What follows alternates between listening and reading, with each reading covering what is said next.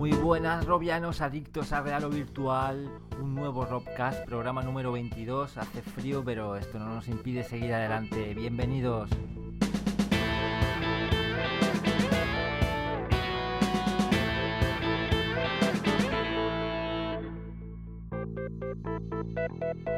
Muy buenas Ramón, ¿qué tal? ¿Hace frío por allí? ¿Qué nieve? Hola, hola, ¿qué tal? Pues la verdad es que sí que se nota el frío, se está notando estos días exagerado. Y eso que yo estoy en el sur de España, no me quiero imaginar cómo tiene que ser por allí, por el norte. Sí, sí, aquí hace, aquí, hace frío, pero bueno. bueno, bueno. Pues la verdad es que volvemos a la carga y tenemos hoy una charla muy interesante en la que vamos a hablar de, de simulación, simulación en la realidad virtual. Y para ello contamos con dos grandes expertos, como son Carlos Casas y Kael. Ambos han construido sus, cosillas y bueno. Efectivamente, dos expertos en la materia que dará gusto escucharlos. Y bueno, la otra gran noticia de la semana es el lanzamiento de Gear VR, que ya se puede precomprar en, en España, ¿no es así? Sí, a partir del viernes 13 de febrero pues ya realizarán los envíos y nada, con muchas ganas de probarlo y, y de leer ese esperado análisis de jugarlo.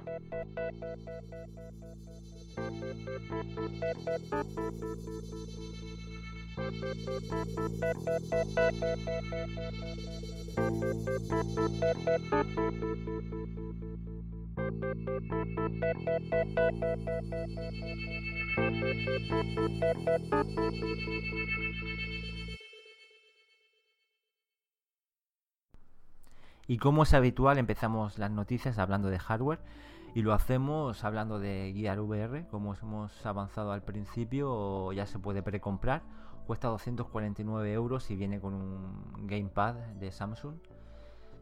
Y bueno, este es el inicio de la realidad móvil, de la realidad virtual con vuestros dispositivos móviles. Y es una notición, la verdad que estamos deseando probarlo. Se trata ya del primer producto, por decirlo así, comercial de Oculus y bueno, no solo se va a quedar en el Note 4, parece ser que el S6 y el Edge que están por salir, pues es posible que sean compatibles con el Gear VR, con algún tipo de, adaptador, o que saquen un Gear VR especial para estos móviles. Yo creo que tiene más sentido eso, ¿no? Por el tema de, claro, meterlo ahí, quiero decir, tiene la misma resolución, 2560 por 1440, la misma que el Note 4, pero claro, en, teoría van a ser más pequeños que el Note 4, con lo cual eh, el ángulo de visión sería menor si lo metiéramos en el Gear VR, puesto que las lentes pues no están preparadas para estos móviles. Pero bueno, ya veremos en qué queda la cosa. Sí, a ver cómo evoluciona, pero bueno, esto tiene pinta que, bueno, igual que las consolas, todos los móviles se van renovando y irán saliendo nuevos. Al final, carcasa para cada teléfono, ya verás. Seguro.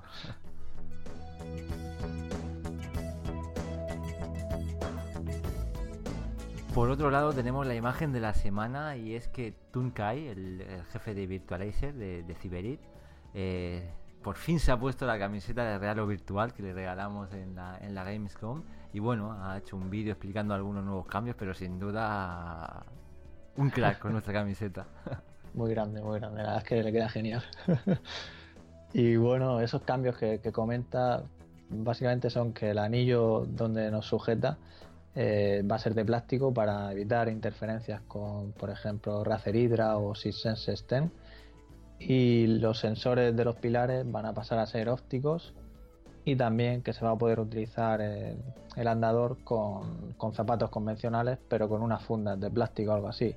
Yo supongo que será algo similar a, lo que nos poníamos en la, en la Gamescom cuando le dimos la camiseta. Que bueno, si veis el vídeo veréis que nos ponemos una especie de funda, sí, era, era algo así. Y ah. bueno, es mucho más cómodo esto, ¿no? Que no tengas que quitarte los zapatos y ven ahí en calcetines. bueno, esperemos que se pueda andar también un poco mejor. Y bueno, todos no son mejor. O sea, quiero decir, siempre que, hay estos cambios y tal, pues siempre vienen los retrasos, ¿no? Son inevitables. Así que Cyber Virtualizer se va a agosto. Bueno, esperemos. Es, es normal lo de los retrasos en estas cosas. Y nada, para aquellos que estáis pidiendo una camiseta de raro virtual, comentaros, como ya dijo Juan en los comentarios, que estamos trabajando en ello y que pronto os daremos una sorpresa. y bueno, como hemos dicho al principio, hace frío, hay nieve y a muchos os gustará esquiar. y aparecen unas gafas de esquí con realidad aumentada. Eh, que la verdad pintan muy bien. Tienen sensores de orientación, cámara GPS, te puedes conectar con, compañeros, eh, se pueden hacer juegos, te da puntos de, interés y pintan bastante bien y la campaña no va, no va mal del todo, ¿no? Sí, la verdad es que va genial. Llevan 67 mil dólares de los 75 mil que es el objetivo y todavía les quedan 15 días, con lo cual yo creo que lo van a conseguir. Sí, la verdad que poco a poco la realidad aumentada se va metiendo ahí en, bastantes sectores. También se está empezando a ver en, los coches y tal. Y poco a poco entra tímidamente, pero, pero empieza a ser una realidad. Es el futuro, ¿no? Quiero decir, sobre todo paráis por la calle, ¿no? O sea, con un Oculus Rift ahí colocado. ¿Te imaginas con las de Microsoft ahí? Esquiando. sí, sí. Y bueno, pronto se celebrará la GDC en marzo en California y ahí estará presente Valve que de nuevo hablará de realidad virtual. No sabemos si presentará un casco, ojalá que sí porque el último que presentaron era, bastante alucinante. Y bueno, hablarán un poco de, software, de cómo, de cómo ahorrar eh, a la hora de renderizar en videojuegos, en hacer experiencias en realidad virtual y, a ver qué tal. Siempre son muy interesantes todo lo que todo lo que dice esta gente. No, yo la verdad es que después de lo del año pasado, que nos dejaron hasta ahí, guau, por las nubes. La boca abierta, sí. Madre mía, todas aquellas experiencias que se comentaban y tal. Uf. A ver, a ver lo que, lo que presentan. y bueno, también por lo visto no van a hablar solo de esto, sino que junto con Kronos Group, eh, son los responsables del API de OpenGL, van a presentar un nuevo API llamado GLNS también para sacar el mayor rendimiento a todo el hardware que tenemos, ya sea CPU, tarjetas gráficas. Va a ser algo similar a lo que, a lo que es Mantle de, de, AMD y el futuro DirectX 12, que bueno, a fin de cuentas se trata de que acceda más rápido al hardware, que es lo que nos interesa de cara a la realidad virtual, pues para tener una menor latencia. Y otros que también hablarán en la GDC es Nvidia y presentarán su modo VR Direct del que darán más, detalles. A ver si por fin funciona ese modo SLI para la gente que quiera poner dos tarjetas en, paralelo. A ver si realmente ya de una vez optimizan su hardware para, la realidad virtual. Sí, la verdad es que este GDC pinta genial de cara a la realidad virtual ya no solo por porque Oculus pueda decir algo o cualquier otra empresa, sino el tema del software, todo este, o sea, quiero decir que se optimicen las cosas para que cuando llegue el Oculus, si, si es a 90 FPS, pues tengamos suficiente potencia, ¿no? Sí, sí, de una, sobre todo de una manera eficiente, sin tener que tener una, una burrada de, ordenador, porque efectivamente sí que se pueden hacer ahí truquillos para con el tema de, de anti-aliasing, como dice Valve, hay píxeles que son menos importantes, pues eh, optimizar al máximo. Y los que no miran para atrás en la realidad virtual es como no, Oculus sigue innovando, ahora tiene su propio estudio de cine, se llama Oculus Story Studio, y al parecer van a crear cinco películas en, forma de, de renders, suponemos, con cámara libre y hay un vídeo ahí muy interesante que lo podéis ver en nuestra web, salen algunas imágenes de, de las películas. Y bueno, no hay fecha, pero se espera que salga con el eh, CV1, seguramente, ¿no? Sí, bueno, se comenta que estarán para final de año, lo cual pues da una pista, ¿no? Después de, esos rumores que, bueno, esos rumores no, de, de, que alguien de Oculus se fuera de la lengua hace poco, que ahora lo comentaremos. Sí. Y nada, de estas películas van a ser una llamada, bueno, estos cortos, porque algunos, como es el caso de Los, de solo 5 minutos, ahí se podrá ver como el brazo de un robot cobra vida y busca su cuerpo. Luego tendremos también Kabloom, que narra la amistad entre un globo con forma de perro y un erizo llamado Henry. Luego otra llamada Bullfighter, que es una experiencia enfocada al miedo, a la intensidad de la presencia. Y se ha visto el vídeo, sale ahí un, toro ahí salvaje. Exactamente, esta no... Está muy español. exactamente. y luego tendremos Dear Angelica, que es una mezcla de 2D y realidad virtual, que pretende mostrarnos pues lo que sería vivir una ilustración que cobra vida. Muy interesante, muy bonito. Sí, sí, a ver cómo va el tema este de cara, pues eso, Me refiero de las características, si lo podemos ver en el DK2, en el Ah, La verdad que yo uf, le veo mucho, mucho futuro. A- a- hace nada salió un, un nuevo tráiler de, de Jurassic World. Y me imagino, por ejemplo, esa película. buah, yo me la imagino, es, es perfecta para hacerla con una cámara libre. Imagínate ir ahí por el parque cuando se lía ahí parda. Sí, Buah, lo, malo de estas cosas es eso, que, que te pongas a mirar cualquier lado y te pierdas la acción, ¿no?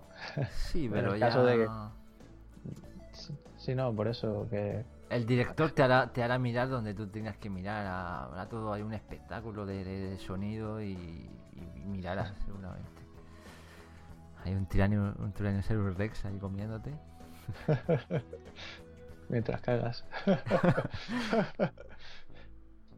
Bueno, y como comentábamos antes, el director de, del Oculus Story Studio, el Max Planck, la, la ha liado parda, ¿no? En- con unas declaraciones que ha hecho sobre el precio, una posible salida de... de- Sí, además comenta que mayo va a ser una fecha clave. Aunque bueno, luego Palmer en, en Reddit ha comentado que acaba de llegar. que no y que, que no va a cos- que no vamos a tener que utilizar un PC de 10.000 dólares, que tampoco está el precio cerrado, en lo que decía de unos 300 o 400 dólares. Y, bueno, también comentaban que trabajaban internamente con un prototipo con una resolución superior a Crescent Bay.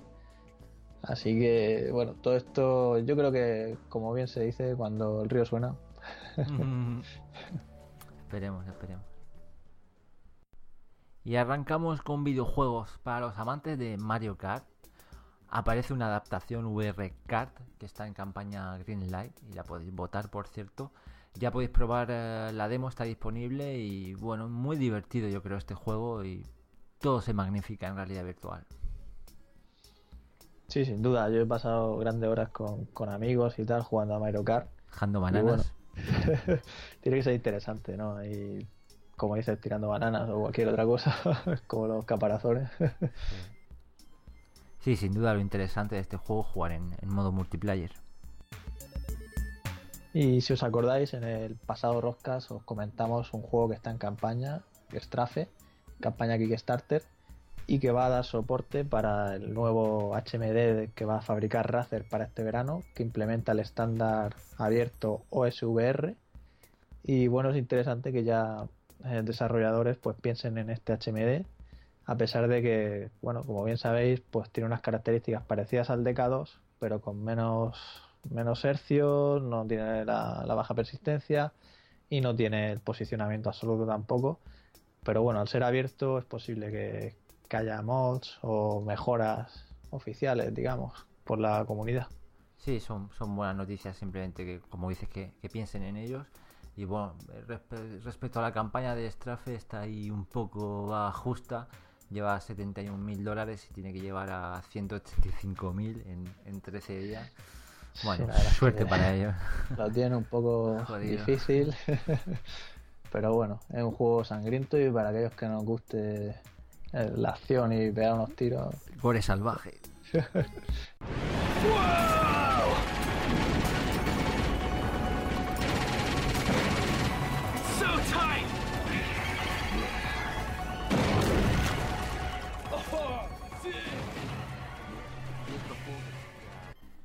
Y otro juego que sí que ha conseguido triunfar en, en- Steam, ha conseguido la famosa luz verde, es Pneuma Breath of Life. Se trata de un juego de ir resolviendo puzzles, ir ganando habilidades, eh, hacer eh, todo tipo de análisis. Y pinta muy bien, luce con motor Unreal y aparecerá también en Xbox, pero lo interesante es su, su versión para, para PC, que será compatible con Oculus Rift. El juego sale el 27 de febrero, estará disponible unos días eh, para, para Xbox eh, en exclusiva y luego aparecerá la versión para PC con, este, con esta compatibilidad para Oculus. eh, genial que utilicen un Real Engine porque todo lo que hacen con ese motor, la verdad es que se ve genial. Ya hablamos ahora de HoloLens, que después de su gran anuncio que nos vendieron ahí, bueno, nos vendieron. La moto. Estará por, estará por ver en qué queda la cosa, ¿no? Pero bueno, llegan noticias de Mojang, de, que son los creadores de Minecraft, que están trabajando ya para, para HoloLens. Están bueno, han creado dos experiencias, una es una demo más corta y la otra parece que es un juego ya en sí. Y nada, habrá que ver en qué queda la cosa, si con este tipo de juegos pues nos venden las gafas, ¿no? Imagínate ahí, como veíamos en el vídeo, poder jugar al Minecraft ahí en tu propio salón, con tus construcciones por, por la mesa y por, por todos lados. la verdad es que no, no, voy a poder dormir esta noche. Pero bueno, a ver, a ver. Pero bueno, a quien le guste Minecraft, sí. Sí, sí, no, a ver que empiezan ya a llegar noticias de, de cosas interesantes para HoloLens.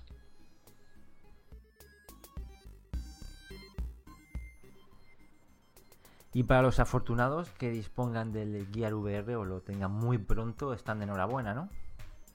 Sí, ya, ya está terminado Drift Halls, ya ha sido enviado para que Oculus lo apruebe, para el Oculus Store. Y bueno, pues tal que nos lleguen los Gear VR, pues pronto podremos probarlo. Y bueno, las noticias no acaban ahí. Eh, la versión de la demo de Drift Halls disponible para DK2 ha sido actualizada al SDK 044 y nada, y a partir de ahora, pues Sergio va a trabajar en la versión final de, de para Oculus Rift. Y le añadirá pues todas las mejoras ya, y lo adaptará pues pues para el Oculus Rift con mayor calidad, que dado que Gear VR pues no tiene toda la potencia que tiene un equipo de sobremesa, pues pues sí, sin duda una de las mejores experiencias para, para Oculus y esperemos que, que siga esto cada vez mejor. Ánimo ahí a Sergio Hidalgo. Y otra demostración técnica de gran poderío es eh, lo que nos propone Unreal Engine 4, una vez más, Unreal París. Se trata de, una demo tecnológica en la que podemos caminar eh, por un apartamento y la verdad que es espectacular una vez más. Aunque no tengáis un, buen equipo, simplemente meteros en, el vídeo que tenemos puesta en la, en la web y, ver el vídeo. Luce, luce muy muy bien. es que es increíble muy, muy fotorrealista. Yo es que viendo esta demo me da por pensar, ¿no? En el futuro de lo que será el tema de, la inmobiliaria, ¿no? De, imagínate para venderte una casa, verla así a esta calidad. ya te digo. Es, exagerado, ¿eh? Y los juegos, macho, como... Buah. Es que cuando salga el CV1, madre mía.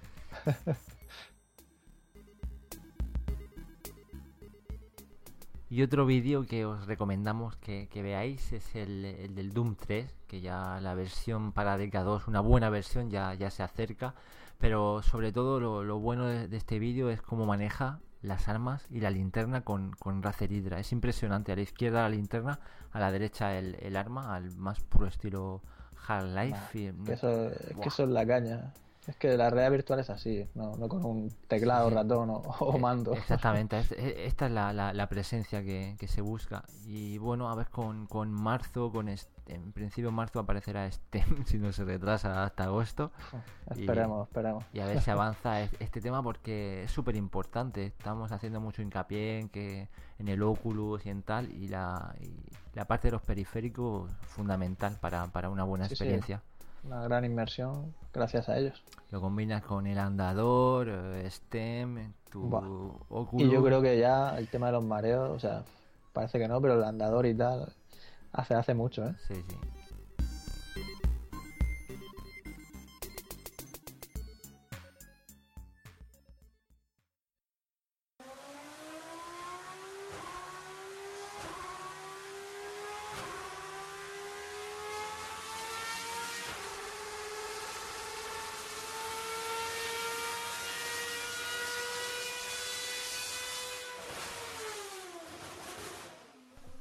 Y arrancamos nuestro tiempo de, tertulia. Hoy vamos a hablar de, simulación. Tenemos a dos grandes invitados. Uno de ellos es colaborador nuestro en Raro Virtual, eh, Carlos Casas. Muy buenas, Carlos. Hola a todos robianos, encantado de estar con vosotros y es un placer para mí. Espero aportar mi granito de arena en la comunidad. Igualmente, hombre. Y también tenemos por aquí a, a Kael, a, Javi, que se encarga de, es el creador de, esa famosa guía de ese simulador de dos grados de, libertad que también nos va, nos va a contar un poco. Muy buenas, Javi, ¿qué tal? Hola, buenas tardes y nada, os doy las gracias por invitarme a este Rockcast y poder echar un rato agradable con vosotros. Bienvenido. Javi y soy aquí también, soy de Murcia. Muy bien, hay los murcianos aquí por todos lados. Y está por aquí también ya Juanlo, buenas Juanlo, ¿qué tal? Hola Robianos, muy buenas. Pues nada, encantado de tener aquí compañeros tan, tan expertos y tan manitas, porque vamos, yo estoy alucinando con, con las guías y, y las cosas que saben hacer. Me da una envidia tremenda. Sí, sí, hay nivel. Bueno, pues, pues muy bien, pues bueno, yo creo que ya sabéis lo que os voy a preguntar, no hace falta ni que lo diga, pero bueno, el tema es que nos contéis pues de dónde vino el interés por la simulación, el tema de la realidad virtual y sobre todo que nos digáis pues si cuál fue vuestro primer HMD que pudisteis probar. Y bueno, pues empezamos por ejemplo por, por Kael. Bueno, pues la verdad es que el interés por la simulación, yo creo que en el fondo a, casi todo el mundo nos gusta el tema de la simulación. Pero bueno, siempre quieras que no, de, de pequeño te vas dando cuenta que te gusta, que te vas tomando atención con el tema de los simuladores. Sobre todo, a mí sobre todo me, me llamó mucho, mucho la atención de pequeño los primeros simuladores esos que se veían en, en los parques de atracciones, esos grandes con motores hidráulicos que empezaron a verse. Y la verdad es que eh, me, me gustaba, me gustaba de ese, me llamaba mucho la atención. Sobre todo, casi siempre simulaba o no, naves espaciales o la típica montaña rusa. En su día tuvieron su éxito. Lo que pasa es que conforme fueron pasando los años ya fueron, fueron bajándose un poquito ahí el... Se quedaron obso- obsoletos, sí. Sí, sí, sí. Y luego ya por lo típico, con el tipo de la consola, ¿no? la PlayStation 1, con los tip- coches de moto, de aviación. Y te vas dando cuenta que te va interesando eso. ¿Te refieres al típico simulador este que encontrábamos en, en- en la feria, la, la- la nave esa que te subía Claro, claro, un claro. proyector ahí enfocando y, y se movía en su tiempo? Sí, era, sí, era de cabina cerrada. sí, Ah, sí, Ahora era- te ríes vi- viendo eso. Ya. La verdad que sí, la verdad que sí. Pues bueno, en, yo soy Carlos, en mi caso, eh, bueno, aunque desde pequeño me ha interesado todo el tema de los videojuegos y demás, la verdad que mi, mi pasión por la simulación y la realidad virtual pues se hizo más patente eh, hace unos 5 o 6 años o así, cuando probé el R-Factor por primera vez en casa de, de un amigo, bueno, el R-Factor es un simulador de, de conducción de, de hace ya unos años, y allí pues nada, me enamoré de este mundillo y, y he ido poco a poco pues eso, mejorando mi hardware, periféricos y demás, y... Y bueno, pues mi primera experiencia así con, con unas HMDs pues fueron con, con las Oculus DK1 y DK2. Al salir, pues eh, tengo un amigo aquí en Valencia que, vamos, un poco como vosotros, nada más salir, hizo el pedido y, nada, en cuanto las tuvo, pues me, me las enseñó, las probé y, aluciné bastante en colores con ellas. Muy bien. ¿Y, pensáis que la, la simulación va, a ir de la mano de la, de la realidad virtual? ¿Y, y por qué? Empezamos por, por Kael. De la mano de la realidad virtual. Bueno, la verdad es que eh, en el fondo yo pienso que el sector de la simulación estos últimos años está un poco parado. Sí es verdad que se han ido mejorando el hardware, eh, volantes, el tema de, pedales, también el tema de aviación, con los J que están saliendo, eh, tienen bastante calidad y bueno, y precios de los que quieras. Pero sí es verdad que el tema de la simulación se ha un poco estancado con el tema de los monitores. Empezamos con un, se empezó con un monitor y al final hay gente hasta con, con más de tres monitores. Lo que pasa es que ahora, pues, eh, quieras que no, está como teniendo una segunda juventud, porque el tema del Oculus, del Oculus Rift, pues, eh, le está dando como, sí, se podría decir una segunda juventud, porque ya el, tema de la cabina segu- a segundo lugar, porque parece que no, pero era muy costoso no solamente simular lo que era también la cabina. Ahora con el tema de la realidad virtual, con el tema del Oculus Rift, ahí ya parece que no, pero ahorran mucho dinero porque esa cabina, esa sensación de estar dentro, eso es, la verdad es que es muy importante. Ahora, La verdad es que había, había gente que se gastaba una barbaridad de dinero en, en, en, en acondicionar la habitación pues para tener ¿no? sus paneles, sus botoneras, sus, pues todo ese tipo de, de historias. Y claro, ahora cuando te puedes meter de forma virtual en la cabina, aunque no tengas botones físicos, aunque sea, eso ya veremos luego si, si meten alguna solución tipo, ¿no? Que sea capaz de seguirte la- las manos, los dedos y pulses, pulsas en el aire, ¿no? Porque a lo mejor se hace algo así, pero, pero sí que es verdad que, que el cambio es considerable. Y yo creo que para el, el que le guste la simulación, Mm. nada como una cabina virtual, o sea, es que te la puedes recrear con un nivel de detalle ya, ya exagerado y sobre todo versátil, porque el que se hacía una cabina virtual para un tipo de avión, por ejemplo, que hay mucha gente que se hacía para los Boeing, vuelos comerciales y tal, Mm.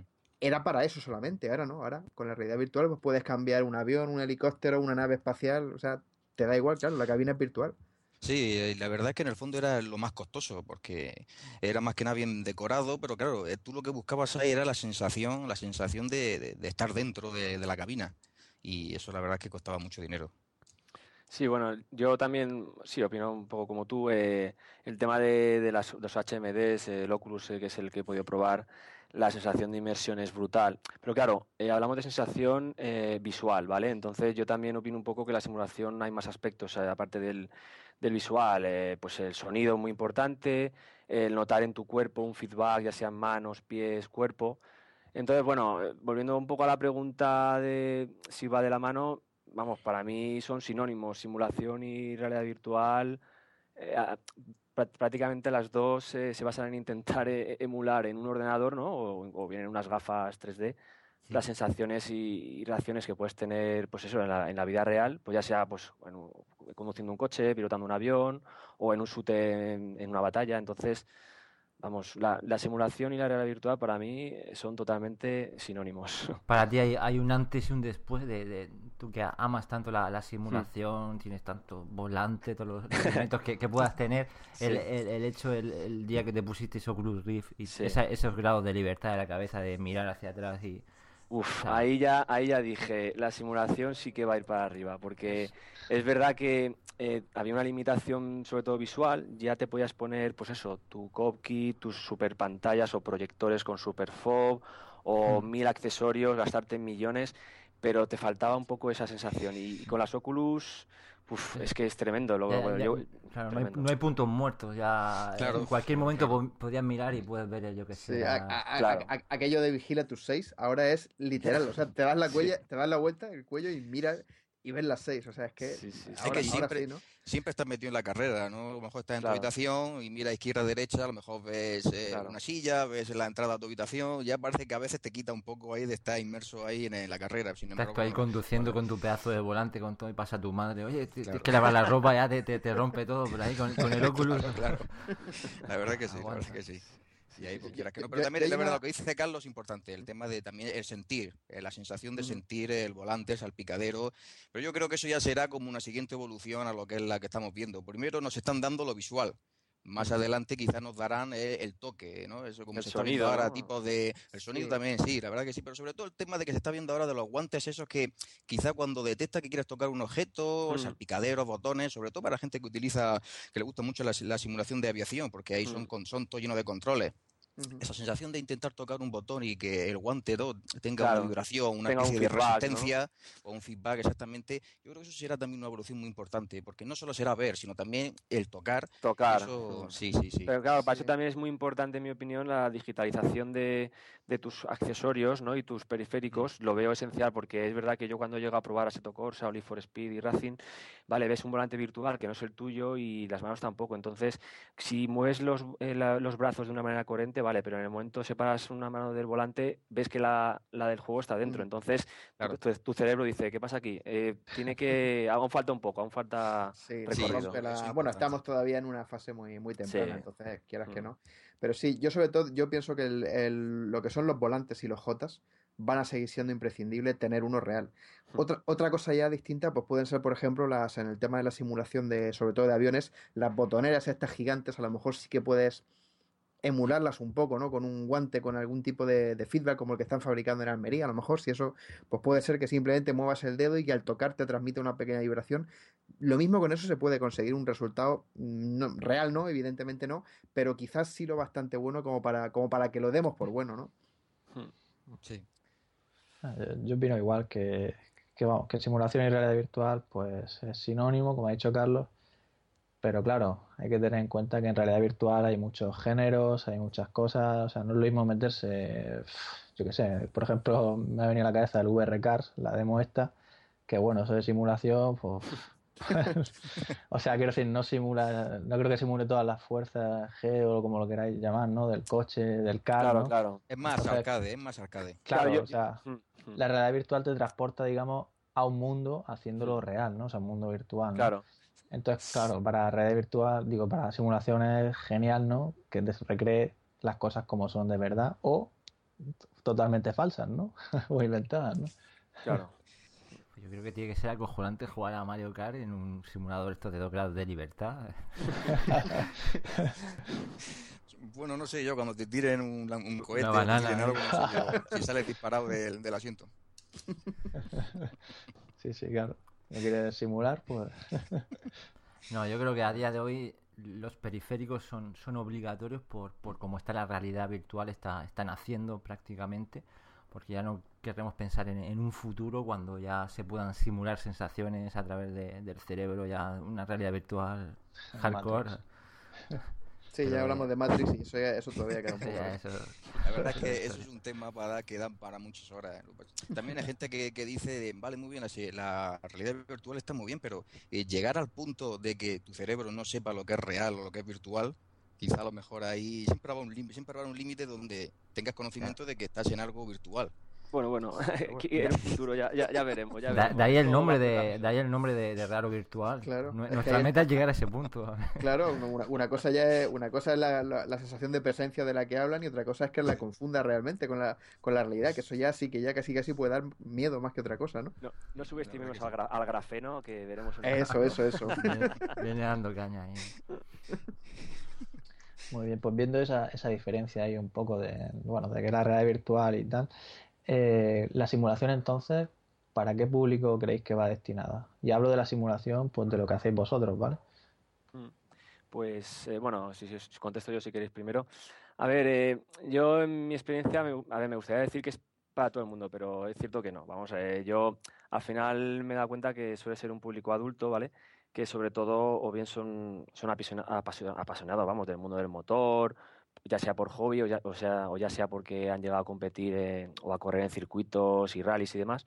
Y sí que es verdad que hay muchos chavales, oye, que, que lo prueban, pero ya sea por temas económicos o por falta de tiempo o constancia, al final lo, lo acaban dejando. Y entonces, bueno, en mi opinión es un hobby que, que requiere una inversión económica y, y, claro, por eso no está al alcance de, de todo el mundo ya que si quieres ir mejorando tu equipamiento, accesorios y demás, la verdad que ahí sí que no hay límite para, para, gastar dinero. Y, y bueno, también en mi caso de, deciros que tengo bastantes amigos en este, en este mundillo y, la mayoría de, de, ellos pues ya tienen su independencia económica, su familia, muchos de ellos ya, ya tienen hijos, suelen tener más de 25 o 30 años y, y bueno, eh, eh, pero es cierto que bueno, cada día, día a día la gente joven va conociendo un poco más este mundillo y, y se les ve muy ilusionados, pero a día de hoy es verdad que, que tira más para la gente adulta. ¿eh?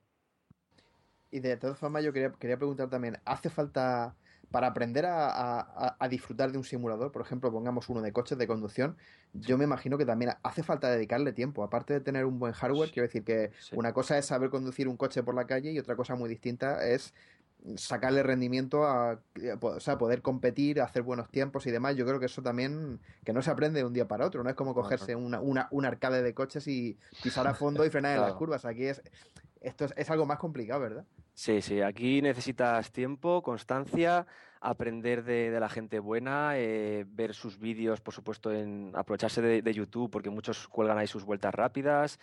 Eh, vamos, es esencial la constancia. Eh, sí, y sobre todo también crear tu, tu, comunidad, ¿no? Pues ya sean foros que hay muchos foros de, de Sin Racing en España, y crear tu comunidad, estar en el TeamSpeak, eh, comentando, compartiendo setups, metiéndote en prácticas.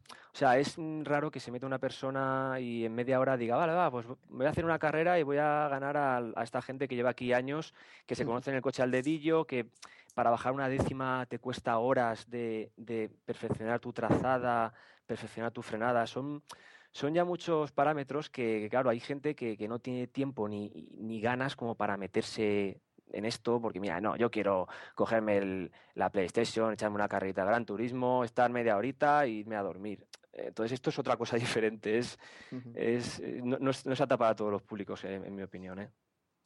Sí, porque además de saber correr bien y saber cómo es lo que has dicho tú, de hacer las trazadas, cuándo frenar, cuándo tal, también tienes que entender un poco cómo, cómo se comporta el coche y saber cómo hacer el, un setup correcto, cómo configurarlo. O sea, que, que eso también el, es algo que, que, que tampoco lo, mm, que, no es intuitivo, o sea, tú tienes que saber qué, qué, consecuencias tiene ciertos ajustes en los coches, en los frenos, endurecer la suspensión, hmm. eh, so, sobreviraje, subviraje, por qué ocurren, ese tipo de cosas, hay que aprenderlas, claro. Totalmente de acuerdo. Por eso es verdad que en este mundo de la simulación pues hay muchos expilotos o, o gente del motor que o bien ha competido o bien ha estado ahí organizando carreras o, ha estado siempre junto a, pilotos y, o reparando coches y claro, conocen, conocen todo esto, conocen lo que es un, un reglaje, el, pues, spring offset, eh, las amortiguaciones, las suspensiones, el bajar aquí, el alerón trasero, el alerón delantero, son tantos parámetros que tienes que conocer un poco el mundillo. A ver, en internet hay muchos tutoriales de, de reglajes, de setups, pero o, o, o eres un apasionado de, de, del motor y de, y de las carreras de coches, o posiblemente eh, lo dejes lo dejes por imposible porque son es, es eh, aprender, aprender, ser constante, preguntar, equivocarte y, y, hay gente pues eso que no tiene paciencia para esto. Paciencia o tiempo, claro. Oye, tiempo, por o supuesto. Dinero, no, no. O, o dinero. bueno, sí, a ver, puedes empezar con un coquín muy sencillo sí. o incluso, oye, con tu G27 en el escritorio de casa y una pantalla, uh -huh. que, te, que tengo pues tengo algún amigo que, vamos, son muy, muy buenos y están con su pantalla de 19 pulgadas, su volante y su silla de escritorio que se les va para atrás cuando frenan, que digo, pero ¿cómo puede ser que estés haciendo una carrera de una hora con los mejores, porque hacíamos un campeonato hace un año con los mejores de España y el chaval es que ganaba las carreras y digo, pero ¿cómo puede ser que estés ahí metido? Yo que estoy en un cockpit todo de aluminio, que no se mueve ni un milímetro y me está sacando un segundo por vuelta. O sea, el, el, al final el, el, que tiene talento tiene talento y ya sea que le des ahí una silla, de, una, una silla de ordenador que se mueve para atrás o no. Entonces, bueno, ahí está el tema.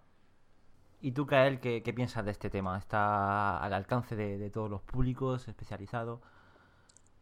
Eh, la verdad es que principalmente eh, lo que ha dicho, lo que ha comentado Carlos, eh, eso hay problemas de espacio, de tiempo y de dinero a invertir. Y normalmente, pues cuando una persona ya pues, tiene cierta independencia económica, uh -huh. y es cuando realmente ahí quizá la simulación la puede degustar, la, la puede degustar mejor.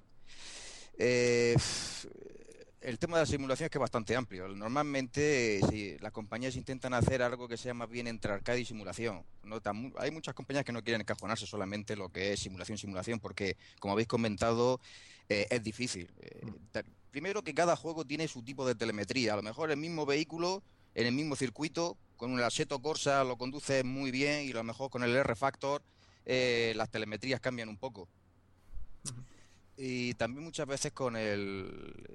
La verdad es que es difícil, ¿eh? simulación, 100% simulación, la verdad es que es difícil porque eh, hay poca, hay, no mucha gente pone lo, los juegos, los pone al 100% simulación. Muchas veces, por ejemplo, de, en el juego de Fórmula 1, eh, cuando lo pones 100% simulación, es que algunas veces que te das por te das por vencido porque es que en la primera curva se pone a llover, está en la primera curva es que, que se, se, te, te, siempre te sale. O sea, que es que algunas veces dices tú, bueno, esto es simulación, pero esto ya parece que se está pasando. y, y, por eso, sí, la verdad es que hay un mundillo, tema de arreglajes, eh, saber un poco de mecánica y tal, pero a veces la realidad de la simulación, no, yo qué sé, a veces pues la, la realidad es la realidad y la simulación es la simulación. Sí, yo sé, sé, sé, sé, lo que dice. Yo alguna vez he intentado, por ejemplo, en el, en el Fórmula 1, este, en 2014, a quitar todas las ayudas y poner el coche y es acelerar en la primera curva, empezar ahí a dar vueltas, o sea, no poder meter el coche en la trazada, o sea, y el de Fórmula y el de Fórmula 1 no es un simulador. No, no, no es puro simulador precisamente, o sea, ni mucho menos. también. Sí, sí. Claro, está quiero decir que está muy lejos de los de los juegos de simulador tipo iRacing y demás, y, y, sin embargo, fíjate, des, desactivas todo y te vas fuera y el coche empieza a dar vueltas y no, y no hay forma de controlarlo. Por eso, por eso la verdad es que lo mejor es lo que habéis comentado, ir poco a poco, incluso poniendo con muchas ayudas, que incluso mm. el juego tenga ese toque arcade, y como dice Carlos, poco, poco a poco lo vas poniendo más, más simulación, te vas haciendo más con el coche, sobre todo con el juego, porque como he comentado, por lo menos la, la experiencia que tengo yo es que el mismo coche en el mismo circuito, según qué juego, eh, muchas veces reacciona de forma diferente y poco a poco, si no, al final es que desiste, porque como ya de entrada, eh, con el volante, pedales, los, pedales, los pedales, las marchas y tal, ya entras con todo de golpe, lo más normal es que lo dejes, porque yo he, he tenido amigos que, soy, que le he puesto el simulador, toda la historia, y, y nada, es que no daban una vuelta, una vuelta limpia, vamos, era cada curva se salían y tal, y esto a mí no me lo ponga, a mí ponme algo arcade, ponme algo más. más Pero seguro que, que, que, vosotros, como, como puristas ahí de, de, de, la, de la simulación, habrá ayudas que os tiene que dar do- dolor de barriga, por ejemplo, la, la frenada automática. A vosotros ¿qué, qué- qué es ese sistema? No, yo, yo llevo ya años que ya no uso ninguna ayuda. Aparte, es curioso, por ejemplo, lo de Fórmula 1 eh, que me has comentado, que por ejemplo yo, yo uso pues eso, Assetto Corsa, eh, y Racing, y Salva Rally, y, y, no, y a mí no se me hace tan difícil como a lo mejor el Fórmula 1 sin ayudas, que es curioso, Sí. que, que, Sí. que son, son más simuladores, pero que el comportamiento del coche, del, del coche es más real, te lo transmite también en el volante que, Sí. que, que lo manejas mejor, yo, Mejor, yo mi- claro. por lo Mm. menos, ¿eh? No, sí, es verdad, sí son un poco más fieles, porque hay algunos juegos que, que dicen que son simuladores, pero realmente son irreales. Eh, sí, Claro. eh, sí, son irreales, la verdad que sí. Sí, sí. Sí, también es lo que habéis dicho antes, que las compañías buscan un equilibrio entre, entre satisfacer a los fans Mm. Claro. y vender, y vender, claro. Ahí Y- está. y el tener arcade mucha vende comunidad. mucho. El tipo arcade vende mucho. Eh, hay Claro. muchos juegos de Crew, hay muchos juegos que están saliendo que son más bien arcade, los venden un poco como simulación, pero realmente cuando los empiezas a jugar con ellos, sientes que es arcade, el coche apenas se va, con mucho que aceleres, y claro. Y a vosotros a veces os apetece echar un, un Need for Speed o algo ahí a- en plan, voy a- o sea, no voy a pensar, simplemente ir para adelante, ahí, disfrutar de la, de la, de la música. O, o- o estoy diciendo Pues una, una burrada. Hombre, claro, no, no, claro no, que sí, eh, aquí no lo de claro. Siempre es, que si- yo personalmente siempre simulación, simulación, y hay al detalle, que no me toquen y tal. Y eso que parece ser que lo mejor prensa tiene es el e-racing, donde lo, eh, jugar multijugador ahí se sanciona el que vaya Sí, sí, el solo cometiendo accidentes. Pero yo lo veo como meterte al Unreal a matar bots. eh, en algún momento igual tiene, tiene, que, tiene que dar gusto, ¿no? Justo estaba pensando, pero en el ejemplo de- del arma, el arma de Assault, tío. No es lo mismo pegarse unos armas de Assault el rato, que es más simulador, que pegarse un Real, un Quake o cualquier otro shooter de estos frenéticos, o un Battlefield. Hombre, en- dedo pulsado. La, la verdad que eh, en mi caso lo que comentáis es cierto y, y sí que, por ejemplo, eh, en el caso de, de a veces se organizan unas carreras que, vamos, que te, te partes porque se llaman Destruction Derby y es una especie de, de circuito ovalado, ¿vale? No muy grande. Te coges ahí unos coches de estos para ovales que los americanos ya sabéis que para esto, vamos, hacen un espectáculo tremendo con el tema de- del motor. Y vamos, ahí se trata de reventar, de reventarse unos a otros a ver quién, Sí, sí. quién sale vivo y te, ¿Os acordáis, y no, vamos, del juego te quitas el estrés. Sí, El juego antiguo, Destruction Derby, no sé si os acordaréis. Sí, pues, sí, pues sí. esto en iRacing Ahí, también a veces que lo haces. Y lo haces en, ca- en carreras que no te puntúa el, tu, tu nivel de pilotaje, ¿vale? O sea, hagas lo que hagas, no- nunca te van a restar nada y entonces, claro, la gente ya por lo menos se echa unas risas y no está siempre tan, tan tensa y tan concentrada, claro. La verdad que sí. Me, me- ha sido curioso lo que has comentado, Carlos, sobre el tema de cómo puede ser que un chico ahí que está con un pequeño volante, hay una Mm. estructura ahí que casi se cae y cuando Sí. frena y tal, no sé qué. Es que si, la verdad es que si lo, te pones a pensarlo, eh, él eh, tiene controlado sus cuatro cositas, su volante, tal, tal, y sin embargo, en un simulador tienes tantas cosas, eh, se mueve el simulador, el sonido, tal, ¿no? Tienes más cosas ahí para controlar, que realmente si te das cuenta eh, tienes como cierto handicap. Y no te digo ya si te pone el- lo que es la Oculus Rift, ¿no?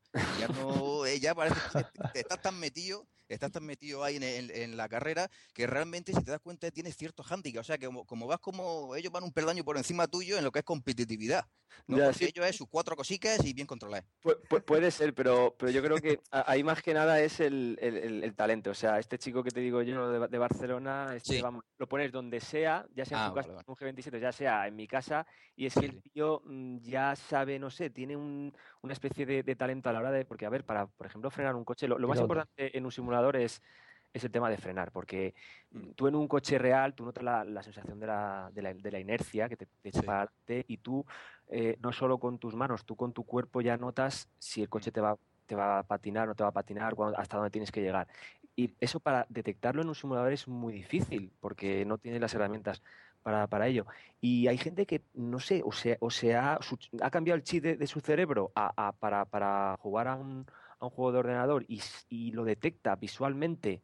No me digas cómo lo detecta cuando el coche se le va y, Sí. y vamos, es que lo hacen pero de una manera increíble. Por ejemplo, había en, en iRacing, ahora últimamente ya no está, pero hay un piloto de, de cars que ha sido campeón de España, eh, John Tanco, que estaba metido en iRacing y, y yo me acuerdo que me metía a veces en prácticas con él y el tío llevaba el coche a veces, pero vamos, culeando en las curvas eh, de una manera increíble como, como hace con su kart y decía el tío que le pregunté y decía el tío que tenía su G27 y con el feedback al mínimo, o sea, prácticamente no, no notaba el motor del feedback, pero ¿qué pasa? Que con eso, que el tío se fijaba visualmente en el coche, o sea, le daba igual que el volante tuviera más o menos fuerza. Él lo hacía todo de manera visual, o sea, es increíble. Yo nunca, nunca podré llegar a ese nivel, ¿eh? pero hay gente que está acostumbrada a esto y, oye, increíble. puede ser que a lo mejor está en estático, está en estático, mejor visualmente puedes calcular mejor o te dan las sensaciones de que el coche se te está yendo, pero quizá a lo mejor en un, en un simulador de movimiento donde quizá, que sí, quizá a lo mejor ahí te distraes un poco. Sí, yo a lo mejor Igual es algo parecido a como cuando la gente, ¿no? Por ejemplo, que pierdes un sentido, pierdes la vista y entonces se te agudiza el oído, ¿no? Pues igual van los tiros por ahí.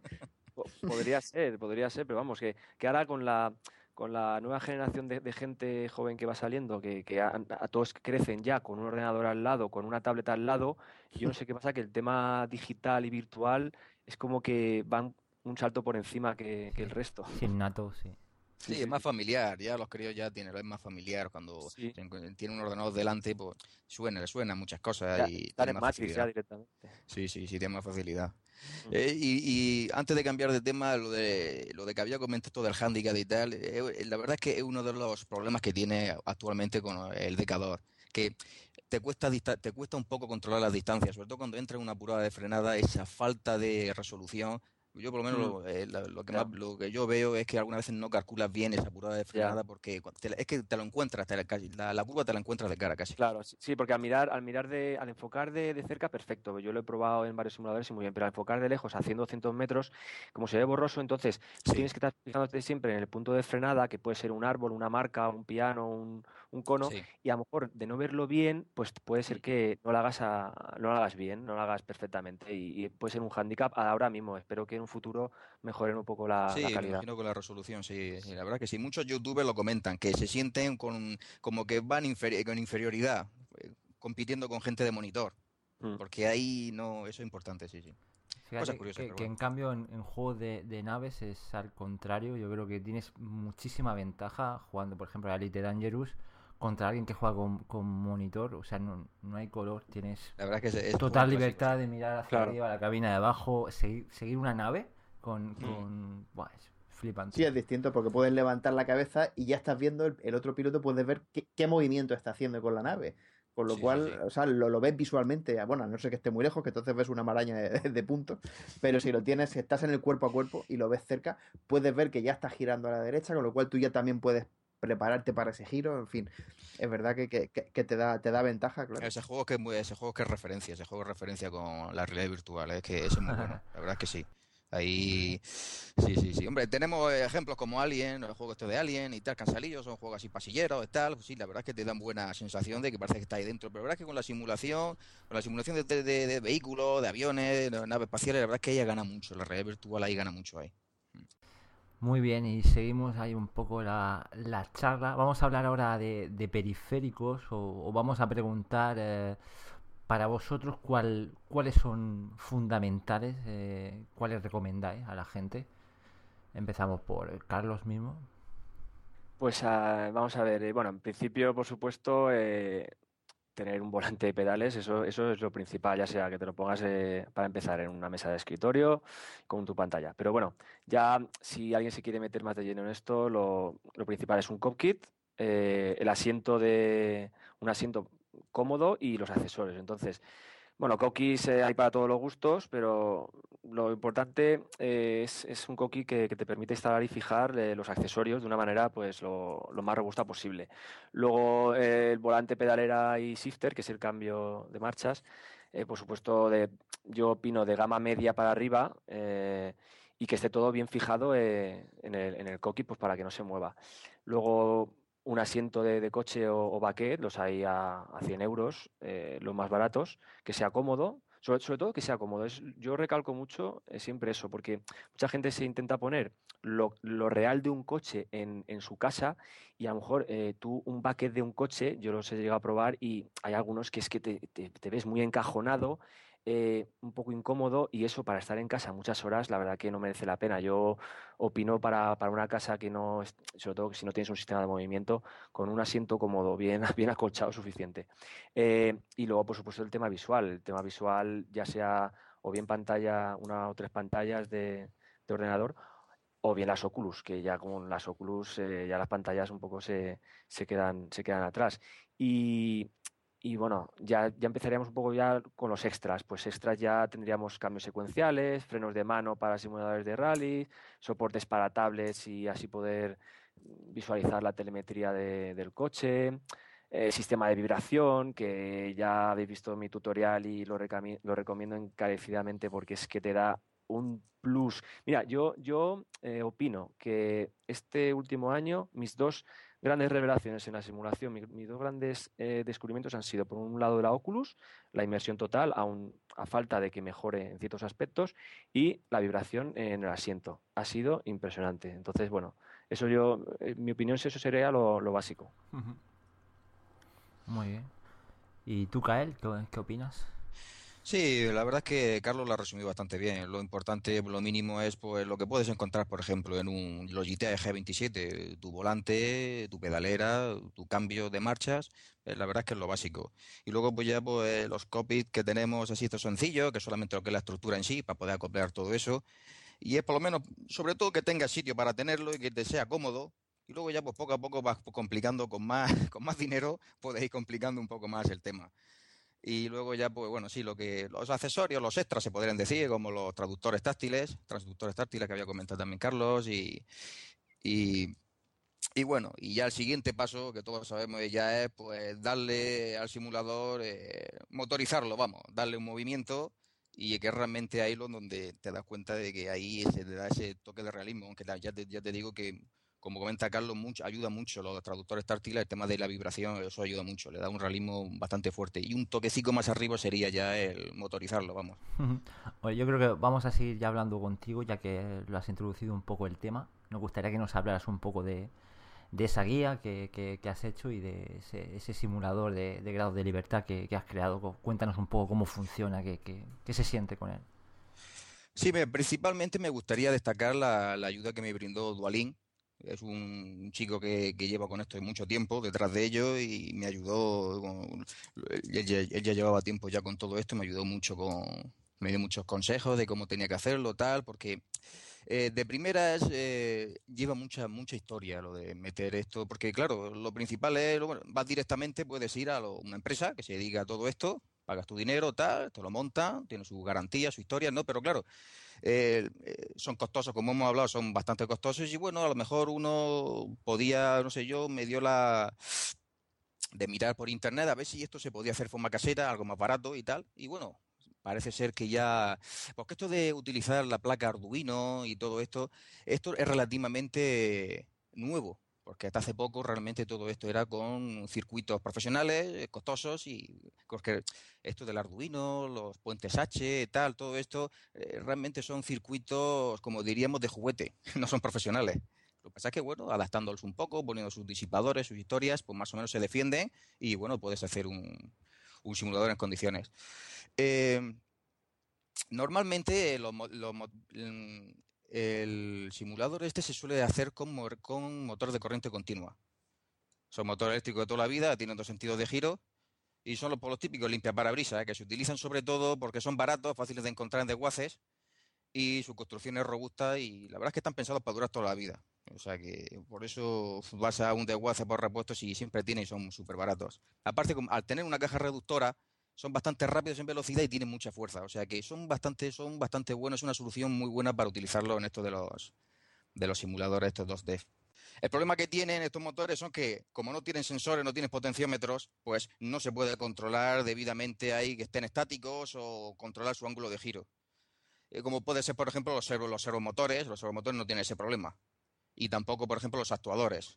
Son como los típicos, no sé si os acordaréis, los típicos brazos estos hidráulicos que, dan movimiento y tal. Bueno, pues eh, son así de ese estilo, los actuadores por un lado y los servomotores también por otro, que son soluciones y tal, pero claro, al final nos encontramos que son soluciones muy profesionales, eh, que te dan mucha fiabilidad, pero claro, nos, damos otra vez, nos damos de cara con lo mismo, son costosos. no, lo vas a hacer por 300 o 400 euros, vamos. Entonces al final la única solución, es, la más sencilla es eso, utilizar los, los motores estos de limpia parabrisas. Mm. ¿Y por cuánto te sale la fiesta? Con la fiesta final, lo que es, la verdad es que lo que es la parte electrónica es poco dinero. A lo mejor estamos hablando de 100 euros, 100 y poco euros. Lo realmente es ponerle el volante, la baquet, un poco y la estructura, pues según lo más sencillo de hacerlo de madera, Pero la verdad que lo mejor es, si tienes posibilidad de hacerlo de aluminio, cualquier centro comercial, cualquier ferretería medio decente, le llevan las la distancias, le llevan más o menos un croquis de lo que quieres y ellos te los cortan y te puedes hacer algo bastante, bastante decente. O sea que la electrónica es barata. Lo único es, bueno, eso, el tener ganas, ser paciente, ver el tutorial poco a poco y más o menos. Es que realmente te, es que eh, te cuesta, cuesta hacerlo porque la verdad es que no es sencillo del todo, cuesta hacerlo, pero claro, por un lado tienes que ver, tienes que darte cuenta de que te estás ahorrando mucho dinero y vas a conseguir un, un simulador bastante, o sea que no es profesional, pero yo creo que el 80, 90% de las sensaciones que te puede dar uno profesional lo puedes tener ahí. Pero claro, hay que currárselo. ¿Qué, qué suele, qué suele costar uno de estos profesionales? Pues. Uf, no sé. hay, hay, Yo- hay hombre, de todo, ¿eh? hay de todo, hay de todo. Realmente cuando. No asequible, no sé, lo normal. Asequible, pues yo creo que por lo menos Pues, son 2 3 mil euros y, y no mm, pidan mucho, mucha bueno, historia. Por, por, por menos de, bueno, por menos de 2000 creo que lo de Sim Experience tienen, pero claro, tienen los actuadores, pero luego te- tú ya te tienes que montar un poco toda la, la estructura, pero sí, los actuadores y el soporte creo que está por, no llega a 2000 dólares, me parece. Y luego de allá para arriba, ahí ya sí que no hay límite, porque hay simuladores de, de, y bueno, ya luego los de Fórmula 1 ya son de millones de te- euros. Te sale más barato el coche. El coche real. Claro, sí, sí, es, es curioso porque el otro día, Te, busca- perdona, te buscas un coche de estos de, de, de desguace, te vas a un barranco a dar vuelta, a un, claro, a un No, es que es verdad, es que es verdad. Cuando, verdad, me compro un coche de segunda mano, alquilo una de- pista y, a tirar de freno de mano, ¿eh? y a tirar de freno de mano y arderá el coche. Claro, mucho, mucho mejor. No, pues el, el- el tema es que hay un- una, una marca, una, una empresa de, de simulación que se llama Besaro que ven- vende cupcakes y, y yo aluciné, o sea, pero aluciné, pero, pero en el- no en el buen sentido de la palabra. Porque es que te ven- Sí, de besarlo Ah. y vamos, me caí de culo. Claro, o sea, a ver, eh, estéticamente alucinas porque es muy bonito, un simulador ahí súper chulo que es de movimiento, encima es nuevamente era el movimiento de, de toda la plataforma del cockpit, ¿vale? Creo que era, las pantallas estaban, eran tres televisiones que estaban eh, fijas eh, con un soporte y luego lo que es toda la estructura del cockpit se, se movía. Pero claro, es que eran casi 60.000 euros. Entonces dices, es que yo con ese dinero me puedo comprar hasta dos eh, Peugeot 106, me los preparo para rally y me voy por ahí a hacer el cabra. O sea, es que, vamos, no, ¿qué, qué leche? Me compro eh, tres coches de, de estos de segunda mano que hay que te venden por ahí. Entonces, yo lo veo una exageración comprarse tanto, o sea, gastarse tanto dinero en un simulador así que luego al fin, al fin y al cabo, como dice Kael, con un- por menos de mil euros te puedes montar uno aunque sea en plan casero y, que también te da sensaciones. O sea que, no sé, lo veo un poco exa- exagerado. Sí, sí, la verdad es que eh, tiene mucha razón, tiene mucha razón. Y aparte que en esos precios te da la sensación de que aquí, aquí hay un interés total, aquí hay un 100, aquí hay un mil por mil de ganancias, porque luego vas, eh, luego vas componente por componente, Sí. vale, sí que tendrá su mérito, o realmente es más mérito de software que de hardware, porque eh, aquí está todo inventado. Si hay, hay robots dando vueltas en Marte, o sea que aquí está todo, aquí está todo Claro. inventado. En el tema de la robótica, domótica y todo eso, lo único que hay sí, te das cuenta de que tú lo viste muy bien, unos monitores, eh, lo que es Mm. la estructura, colores, pegatinas y tal, pero claro, luego ves los precios y dices, esto no, esto no, Sí, no es le, normal". le sacan un porcentaje tremendo. Y lo, pero luego también, ¿qué pasa? Que ellos juegan mucho, esto es lo típico de las empresas VIP que llamo yo, que ellos, eh, a lo mejor ese simulador, si lo vendieran, ¿qué te puedo decir? Por 6.000, pues hay gente que al ser tan económico, eh, hablando de ya de simuladores potentes, dirían, uy, eso sí es económico es por algo. Entonces, le meten un más precio, lo ponen más caro para entrar dentro de, un, de la élite, como, aquí- como, como si dijéramos, sí, ¿no? sí. Es- eso, esto es un- una estrategia de marketing total. Eh, Esto lo hacen muchas empresas, ¿eh? pero no solo de simulación, de, de ropa y de, de lo que queráis. ¿eh? Sí, la verdad que sí. Lo único que estaría justificado tanto dinero, y la verdad que aún así sería desorbitado, son con los simuladores que se suelen utilizar en aviación, que ya contamos con seis motores, Claro. los típicos 6.2, 6.2. de sí. ahí, ahí realmente ahí es, es toda la estructura, ahí te están Claro. moviendo toda la estructura y ahí No, sí es que... Te pones al revés, ¿no? Sí, sí, hay, sí, hay de diferentes tipos. Sí, hay algunos que sí. Valobulus, tiene que molar. Mm. Mm. Y ahí sí que eso sí que da una sensación. Yo no llegué a montarme a en ninguno de ellos, pero por lo que he, leído en foros y tal, y el vídeos y tal, parece que ahí es donde realmente una simulación ya bastante avanzada, el 6.2, pero claro, ahí es bastante caro, es bastante caro porque estamos hablando de motores muy potentes donde soportan todo el peso, lo balancean, ahí también a veces a, a- a bastante velocidad y rectificando la posición continuamente, o sea que ahí eso es otro, otra historia, la verdad que sí. Yo de momento caer lo, lo, caer, lo, dejo caer eh, ahí un poco a ver si cuela, pero yo me conformo con probar el tuyo, una barbacoa así un sábado o algo. no, sí, mm, La verdad que sí, la verdad que sí. Yo creo que sí. Eh, yo, yo, creo que sí os va a gustar. Lo que pasa es que. yo me muero por curiosidad, por probarlo. Sí, la verdad que está bastante bien, la verdad que está bastante bien. Eh, eh, Carlos sabe que hay de, diferentes tipos, tipo con los, los, los, estos, los, ¿cómo se llamaba? Sí, los, actuadores. Los habéis visto los actuadores, ¿no? Los temas ahí de, que vibran un montón. Los habéis visto, ¿no? Que son los brazos hidráulicos, ¿no? ¿Qué tal? Mm. Pues, eh, la verdad es que está bastante bien. Lo único que, por lo que estoy viendo, es el uso de la realidad virtual, el uso del Oculus. Parece que están dando ciertos problemas porque mm. con el tema de los monitores, tú la verdad es que esos movimientos los puedes, los puede exagerar. Estar un juego de rally o una hmm. curva, em, pisando un piano. La verdad es que como todas esas fuerzas se pueden controlar con el software, se pueden controlar, pues te da igual que sean un poco exagerado, porque realmente estás con los monitores y tal. Pero a mí la sensación que me mareé muchas veces fue al principio, que no lo tenía bien configurado. Y claro, eh, esas exageraciones las puedes eh, aguantar con los monitores, pero eh, con, el, con el Oculus Rift no. Con el Oculus Rift sí si tus ojos, tu, no, tu sistema así del equilibrio ve que, que no se corresponde, como Dios manda, el movimiento del simulador con lo que estás viendo tus ojos en la carrera, eh, ahí te unos dolores de cabeza que no que lo aguante. Eso también te lo digo. Eh. Yo, me imagino también que... ¿Con el 1 o el 2?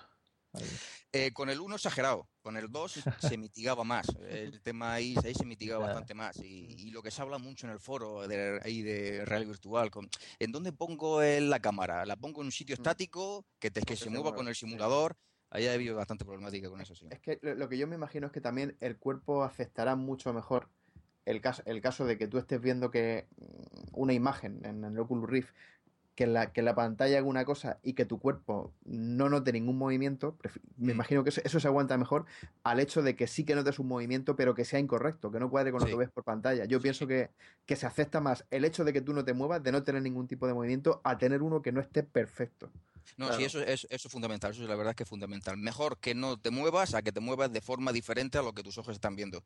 Eso al principio fue uno de mis primeros errores y yo veía que, que, que, te entraba un dolor de cabeza bastante intenso. Luego ya tendría, por no decir otra cosa, eh, luego ya tuve que bajar las fuerzas y que más o menos el simulador, no que fuera una mecedora, porque si no, si no, no vale para nada, que, que se moviera, pero que con, con cierta tranquilidad. O sea, en definitiva, de ser más nervioso, más agresivo el simulador, lo tuve que poner un poco más bajo más que fuera más eh, acorde con, con De todas formas, ahí también yo creo que, que Oculus tiene que trabajar junto con, con, los otros fabricantes para de alguna forma que se puedan compensar los simuladores con, con los sensores del Oculus Rift, porque claro, es, que necesitas hacerlo. O sea, si, el Oculus Rift ya lleva sensores de movimiento y tú estás encima de un aparato que se mueve, eso se tiene que poder compensar de alguna forma. Si no, es que no te va a cuadrar en la vida. Sí, sí.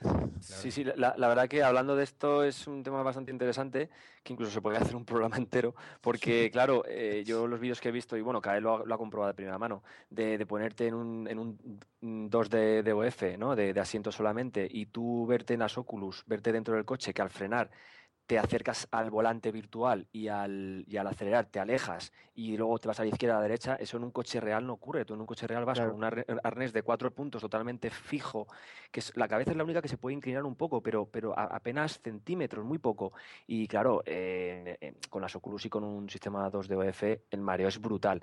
Entonces ahí o bien el tema de la, del SDK lo, equilibran un poco, lo modifican y también para sistemas de, plataforma de movimiento, que es a, mí lo que, lo que más me gusta, que ahí sí que también tendría que compensarse un poco que si se, toda la estructura se inclina hacia adelante, tú no veas eh, en el Oculus que tu cabeza se, se, está inclinando, sino que tú tienes que estar con, eh, con, la vista totalmente horizontal para que así tu cuerpo piense que está frenando y, no, y que no está inclinándose. Ese es el, el truco. Hay que intentar engañar a la, a, la, a la mente de que aunque tú te inclines hacia adelante en una frenada, tú en el juego tienes que ver el, horizonte totalmente recto, sin ninguna inclinación. Entonces ahí sí que eh, la cabeza puede pensar, hostia, mm, noto que estoy frenando. Entonces hay que, eh, falta trabajo aún para el tema del SDK para que, que lo dejen todo correctamente configurado. Claro, porque tú, en, el, en, el, juego digamos que tú, tú nunca te mueves respecto a la cabina del coche. Claro, ahí está el tema. Eso es lo que falta, claro, que, que, que, que, Oculus digamos abra el SDK o que permitan que los programas que los programas estos que leen telemetría y sí, todo la esto telemetría, correcto. sean capaces de, enviar al SDK de Oculus las correcciones necesarias para, para, que cuadre con, el, con, el, con el sistema 2, 2 de, 2 o el que sea. Correcto, y llegará, llegará seguro. ¿eh? Yo espero que sí, tiene, que llegar. Si no por parte de Oculus, por parte de otro, alguien sacará un dispositivo de realidad virtual, si Oculus no lo hace, que sea especial para plataformas de. es que hay, hay, una parte del pastel muy buena que en el tema de la simulación de, vehículos y tal, o sea, de carreras. Hay un, hay un pastel ahí bastante grande. O sea, que son muchos juegos de, simulación donde se van a ver muy beneficiados con el tema de realidad virtual. Hombre, la cámara del DK2 está pensada para estar estática para ponértela y que sea estática. Por eso hay los problemas que hay cuando uno intenta ponerlo en el mismo simulador. Se mueve todo a la vez. No está pensado para eso. Por eso yo lo probé en su día y, era insoportable. Porque a la misma vez que tú te mueves, también se mueve la cámara no sabía distinguir el movimiento ese. Para ti, tú te, tú, te, dabas cuenta en el simulador que se movía mucho para la derecha y sin embargo, eh, en lo que es en el juego, te, eh, se movía muy poco, claro. Si la, si la cámara se está moviendo a la misma vez que tú. Es que Ahí había un rollo, eh, bueno, no aguantaba ni dos minutos. Claro, se me acaba de ocurrir una, cosa, pero es que fijaos, es posible que necesitáramos una cámara para leer los movimientos de la cámara. o sea, una, una, cámara fija que lea los movimientos de la cámara móvil y, le mande, y le mande el SDK la, la, Tiene que haber algún punto de referencia, ese es el problema. Tiene que haber un punto de referencia estático. Eh, cuando tú estás con un vehículo, eh, realmente sí es verdad que cuando tú tomas una curva muy fuerte, el, el, vehículo es el vehículo, tiene su amortiguación dura y, y sí es verdad que se mueve un poco pero realmente el que te mueves tú con mucho arnés que tengas, tu cuello es el que el que realmente se mueve para se, se mueve coche, porque quieras que no, tiene su adherencia, tiene su amortiguación fuerte y cuando coges una curva, eh, lo que antes se va es tu cuello, a no ser que tenga un cuello así muy resistente, vamos. Pero por eso ahí era un poco ahí el tema de me lo pongo solo que se mueva el asiento, lo pongo que se mueva toda la estructura. Lo que está claro que para el tema de aviación es que se mueva toda la estructura, porque ese efecto mm. cabina te lo da, que se mueva toda la estructura, además los juegos de aviación suelen ser más tranquilos, ¿no? Donde lo, ahí la simulación se hace más, más, sí, digo, más suave, se mueve toda la estructura, tal, bien. Sin embargo, los coches en, de carrera, lo que es de carrera, ahí se necesita un poquito más de nerviosismo.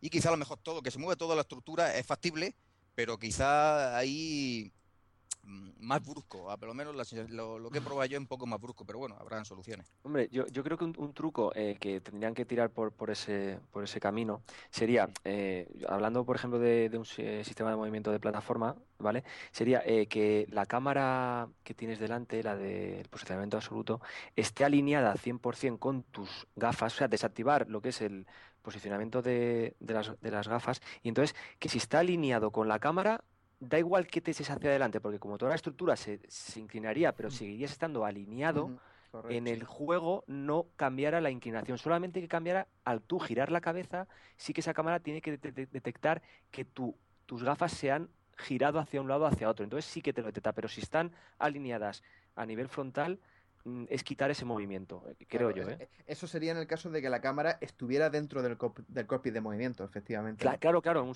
eso es lo que digo, plataforma de movimiento, eh, acoplarla adelante como si fuera una pantalla de encima y que siempre se mueva al unísono contigo. Ese es... Pero claro, hay que modificar el, SDK. sí.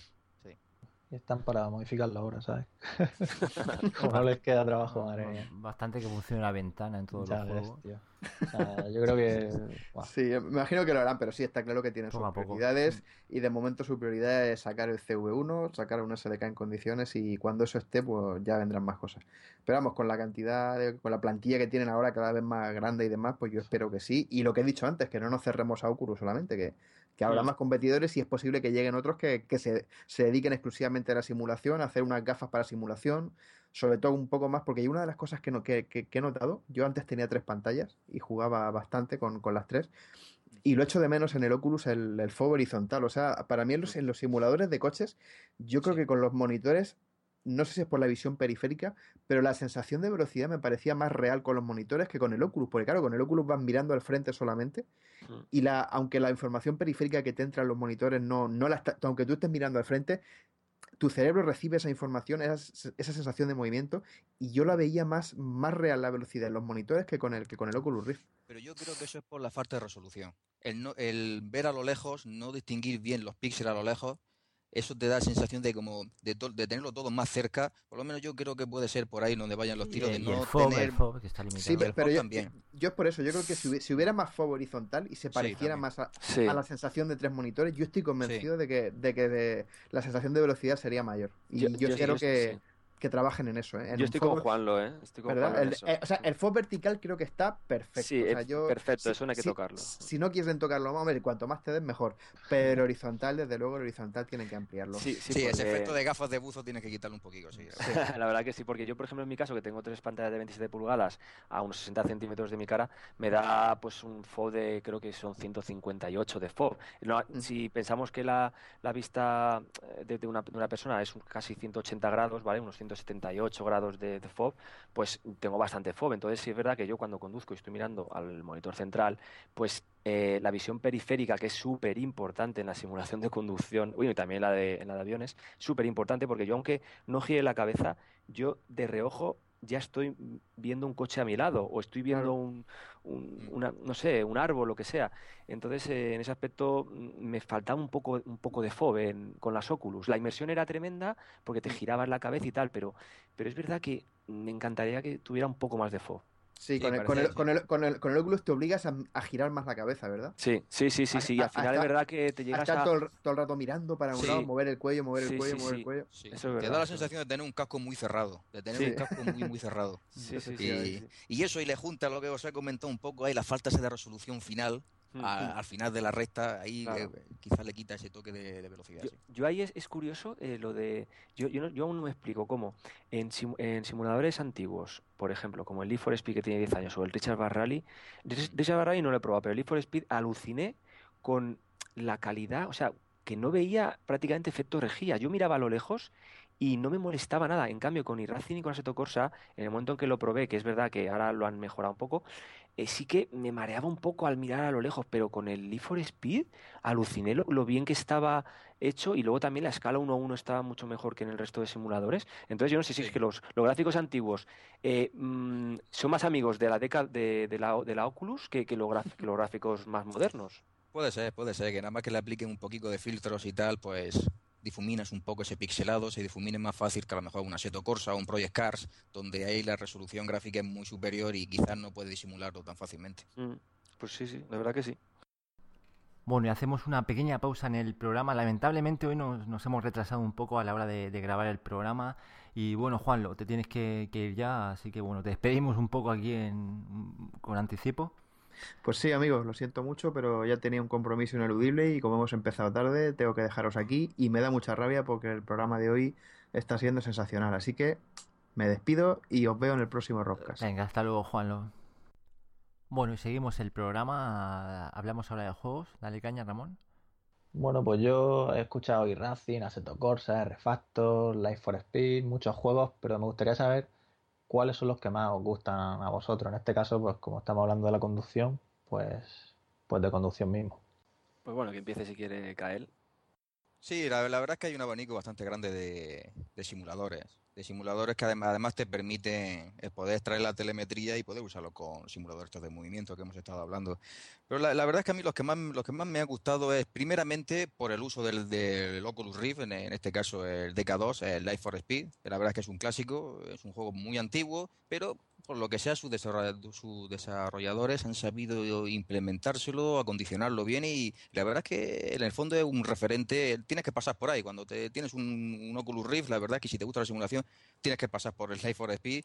Primero porque está bien acabado, unos gráficos bastante decentes, aunque antiguos, y sobre todo porque también puede eh, aportar la telemetría utilizando el X-Syn o el Syn Tools y la verdad es que lo puedes probar y seguro que te gusta.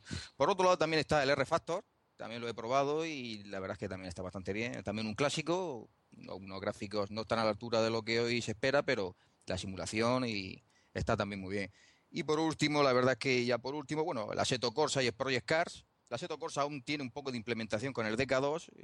La verdad es que también estaba, está bien. Lo que pasa es que en su, en su modo de multijugador ahí no me ha gustado mucho porque tienen mal implementado el tema de, la competición y casi todo el mundo ahí estrellándose uno con otros y se hace la verdad es que se hace casi imposible jugar una partida en medio en condiciones. Y la verdad es que más o menos serían esos cuatro juegos los que más, Me gustaría probar el e-Racing. He visto en el foro Carlos que comenta que está bastante bien, es un poco un juego un poco antiguo, pero la verdad es que el toque ese de multiplayer que, que tire, están, son muy estrictos con el tema de los choques antideportivos y tal, la verdad es que eso le da mucho... Tiene un gran mundo detrás, ¿no? Porque hay bastantes torneos y de todo, ¿no? Yo que he visto así por encima. Seguro que acabáis cayendo a la Sí, sobre todo eso, que son muy estrictos y les gusta el tema de que multiplayer sea cómodo y, sea competitivo. Y gente en los foros comentando de que, que me han anulado la licencia, que me la han quitado. y luego, claro, le comentaban, dice, hombre, si no paras de... Eres un jugador agresivo, continuamente provocando accidentes, pues de un día para otro, y eso es que es de pago, vamos, las licencias son de pago. de un día para otro te la quitan y fuera.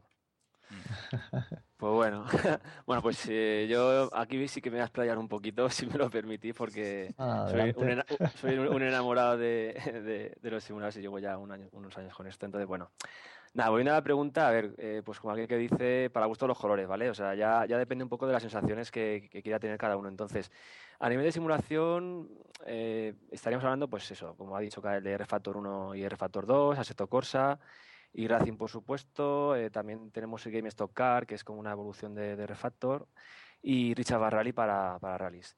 Entonces, el Project Cars eh, parece que se está poniendo un poco las pilas y puede estar a, la altura del resto, pero como tampoco lo he probado, no puedo, no puedo opinar mucho. Y, bueno, a ver, yo tampoco puedo afirmar eh, cuál es el mejor de todos, o sea, ya depende de, cada uno, pero bajo, bajo mi punto de vista, eh, Racing es el que a mí me ofrece todo lo que necesito. a ver, en un simulador son muy importantes las físicas, ¿vale? Eh, pero en, mi opinión no es lo que determina si, el simulador va, a tener una buena acogida o no. Eh, como ejemplo, pues eh, tenemos el Netcar Pro del año 2010, ¿vale? De, de Kunos. Kunos es el creador de Assetto Corsa. Entonces, pues eh, hizo este simulador de hace unos años que en el cual las físicas, o sea, realmente era impresionante. Yo es de, lo mejor que he probado nunca, ¿vale? Eh, sobre todo en, algunos monoplazas que había y, barquetas, vamos, eh, notabas en el volante todo, unas reacciones súper rápidas, la verdad que disfrutabas mucho. Pero ¿qué pasó? Pues nada, que gráficamente era bastante mediocre, a nivel online estaba muy verde, tema de menús y configuración pues dejaba mucho que desear y, además eh, había pocos circuitos y coches. Entonces, aunque las físicas eran una pasada, pues eh, por culpa del resto de aspectos negativos que tenía, al final se ha quedado totalmente obsoleto y ya prácticamente nadie, nadie ni, lo usa. Entonces, por lo tanto, bajo mi punto de vista, eh, Netcap Pro yo creo que nos hizo entender un poco que un simulador a día de hoy no solo ha de, no solo tener buenas físicas. O sea, a ver, un mínimo de físicas tienes que tener, ¿vale? para que sea simulador, pero, pero de, lo que determina si eso va a tirar para adelante o no, yo creo que son varios factores, ¿vale? Eh, tendríamos, en primer lugar, también gráficos y, la fluidez con la que se puede mover con, un PC, o sea, es muy importante. Si gráficamente no se mueve o gráficamente es muy malo, lo vas a dejar. Otro aspecto muy importante, el tema online, o sea, importantísimo para, para poder disfrutar de, carreras con, gente. Sobre todo, debe ser un sistema online muy seguro, fiable y eh, y que sea rápido, ¿vale? Para que cualquier persona pues se pueda conectar y no tenga ningún problema de lag o, no se carga el servidor, etcétera. Eh, otro tema importantísimo eh, que para mí es, vital, el escaneo de, coches y, sobre todo de, los circuitos. debe ser lo, más real posible. Entonces, en ese aspecto, ahora, bueno, ahora, ahora os diré cuál es el rey en ese aspecto, ¿vale?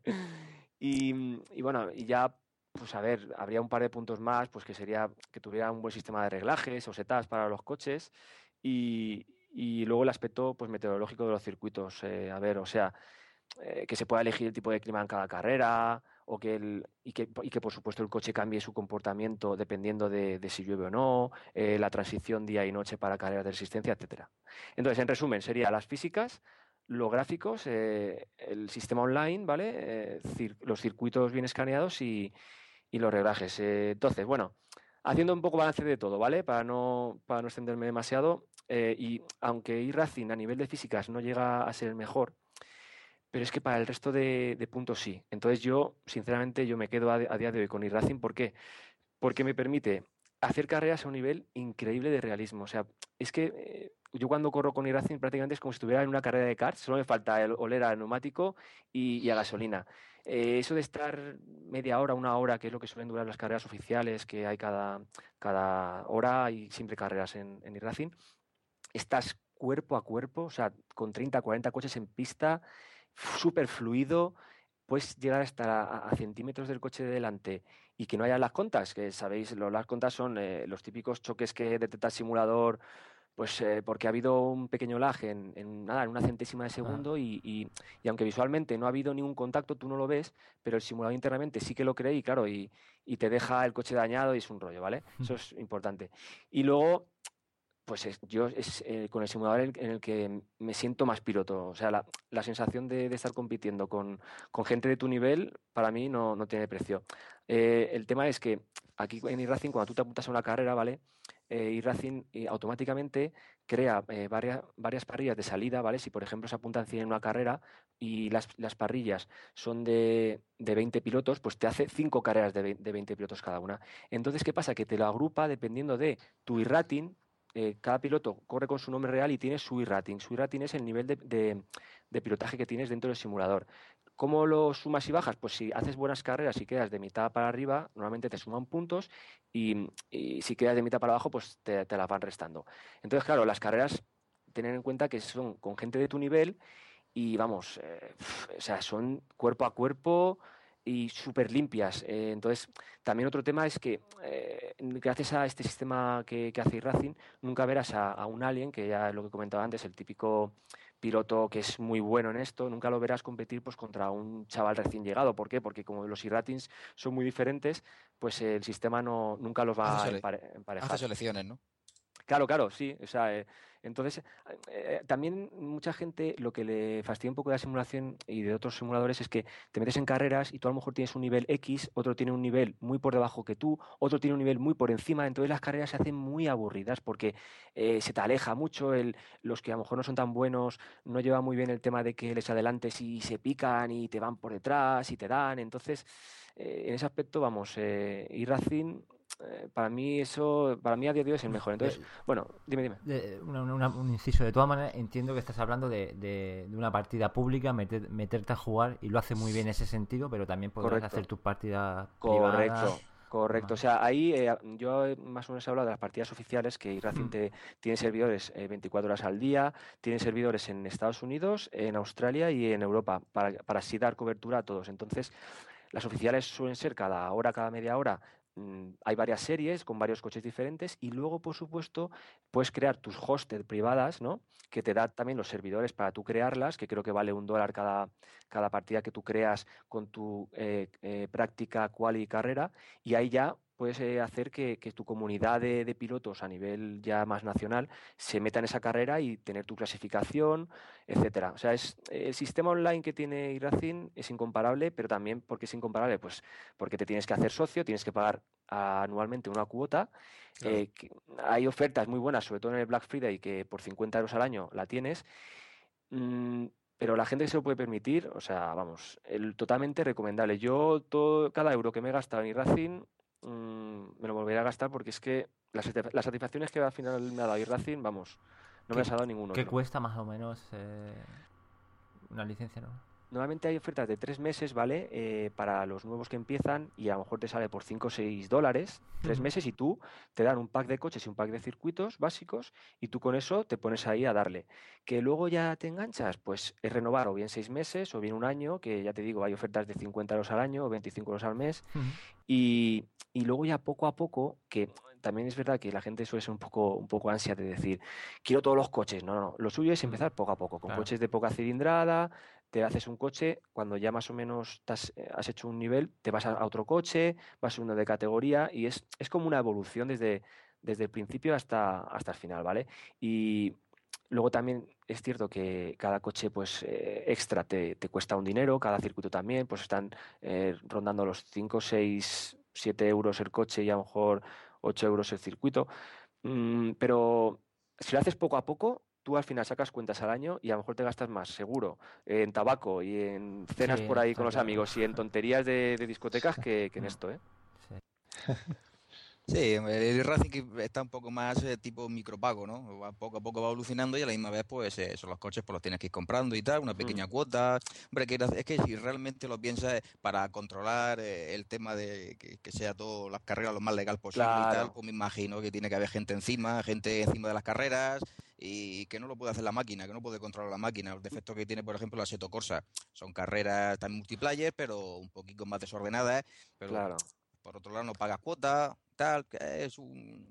Sí, es, es, es- es diferente. Yo, yo, a ver, posiblemente me haya mal acostumbrado a esto, ¿vale? ¿Por qué? Porque eh, mm, son carreras tan limpias las que he hecho en iRacing que cuando me he ido a probar otros simuladores, pues Sí. pri- en la primer- sí. claro, en la primera vuelta ya te la lían o, te, o ves el coche pegando par, porque claro, a lo mejor el serve no es de, de nivel y el, y el coche empieza a Sí. parpadear, es que te cambia de sitio y a mí ha llegado un momento que es que ya me pone de los nervios y yo ya Claro, quiero claro. algo rápido, fiable, sencillo y que sea encender el ordenador, apuntarme una carrera y correr con gente que va a estar pegadita a mí y no me va a tirar fuera. O sea que eh, igual que te metes por el interior y, y sueltan, tú también Sí. sueltas. O sea, hay mucho respeto y ya te digo, es lo más parecido a una carrera real. Claro, es que ahí tienes algo que perder. En el Assetto Corsa, por ejemplo, no. Echa, Claro. algo de la, echa, echa alguno fuera, pues, pues se queda fuera. Aquí no. Aquí puede, aquí puede ser que cuando termine la carrera te ponga, usted ha perdido su licencia.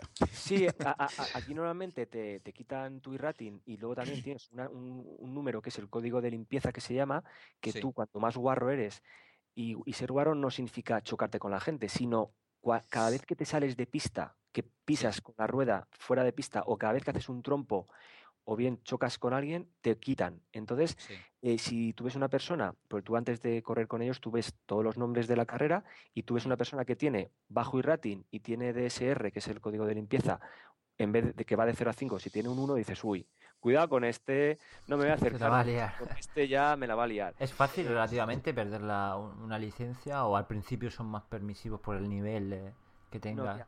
lo de perder licencia es algo muy puntual que no suele pasar. O sea, a ver, perder licencia te puede pasar normalmente de dos maneras. O bien porque tú eh, bajas mucho el, el código de limpieza que se llama y, lo bajas a lo mejor a menos de uno y eso es porque te pegas trom- trompos en todas las carreras, te Mm. sales, te pegas con la gente. O sea, eres muy burro, ¿vale? En el sentido de que, de que no te lo tomas en serio o bien porque alguna persona te ha em, denunciado que se llama, porque aquí aquí hay una especie de, de reports que se llaman, que cuando Mm. acaba la carrera, tú dices, este piloto me ha pegado y así con intención. Tú hace, eh, graba la repetición, se la mandas por, eh, un, por un email a, a los de iRacing, a Support, y entonces ellos analizan eso y si tienes razón tú y el, ese piloto lo ha hecho de manera consciente y, y a propósito, le pueden sancionar o bien porque se tire una semana sin correr, o bien porque se tire un mes, o bien le bajan la licencia. O sea, sí que se ponen duros cuando es, Sí. una, es un incidente grave. Ya, es. Sí, sí, no, es, Sí, Está, está curado, En es definitiva, que tienes algo que perder, tienes algo que perder. Sí. Si juegas a lo bruto, pues tienes algo que perder. Te Es van quitando, te van bajando de niveles y tal. y eso. El Assetto Corsa parece ser que uno de la- una de las variantes que han sacado para intentar eh, solucionar eso es que todos los coches, no sé si lo habéis visto, que sean fantasma, coches fantasma. Cuando intentas darle realmente se, se Ah. superponen uno con otro. O sea que es como realmente estás, estás Mm. en multiplayer, pero no físicamente, no es, no es Ya. físico los coches, los golpes, sino. Pero sí, pierdes son como si todo, fueran ¿no? transparentes. Ah, Pierdes, sí. pierdes la esencia de, la, de la de la competición, en mi opinión, porque la competición, Claro. a ver, eh, también hay mucha gente que, que se ansia con esto y es correr, correr, correr y, y adelantar a todos a toda costa y no, o sea, tú en, en la primera curva tienes que ir con mil ojos y soltando el acelerador, no puedes ah, pasar del décimo puesto al primero en la primera curva, no, o sea, tienes que ir tranquilo, tienes que valorar un poco a los que tienes alrededor, tienes que ser constante, eh, pensar mucho con la cabeza, o sea, porque en, eh, y Racing te, hace eso, que pienses al final con la cabeza y dosifiques tu carrera. Y no va a merecer la pena arriesgar mucho al principio porque puedes tener, puedes ser muy bueno en, en un circuito y hacer una carrera y por arriesgar, salirte, pegarte un trompo y quedarte el último, ¿vale? Entonces eh, tienes que intentar dosificarte, a lo mejor ir un pelín, unas décimas más despacio, pero seguro. Y siempre, si tú haces la carrera y no te sales ni tienes ningún incidente, te aseguro que siempre quedas de mitad para arriba. ¿Por qué? Porque hay algunos eh, que por arriesgar o se la pegan o se salen o demás. Entonces, eh, te hacen que, pienses mucho con la cabeza. Y, bueno, lo que, lo que decías, que aparte de las sanciones, eh, juegas un poco también con tu reputación, porque tú estás con tu nombre real. O sea, aquí no me valen nicks de Pepito y Fulanito, no, aquí estás con tu nombre real y, y la gente ya luego eh, te ve y ya dice, mira, este piloto es limpio, vale, pues mm, puedo hacer con él piques. Uy, este piloto mm, tiene mal y rating, tal. No, pues con este, a este le voy a dejar pasar y luego se la pegará, ¿sabes?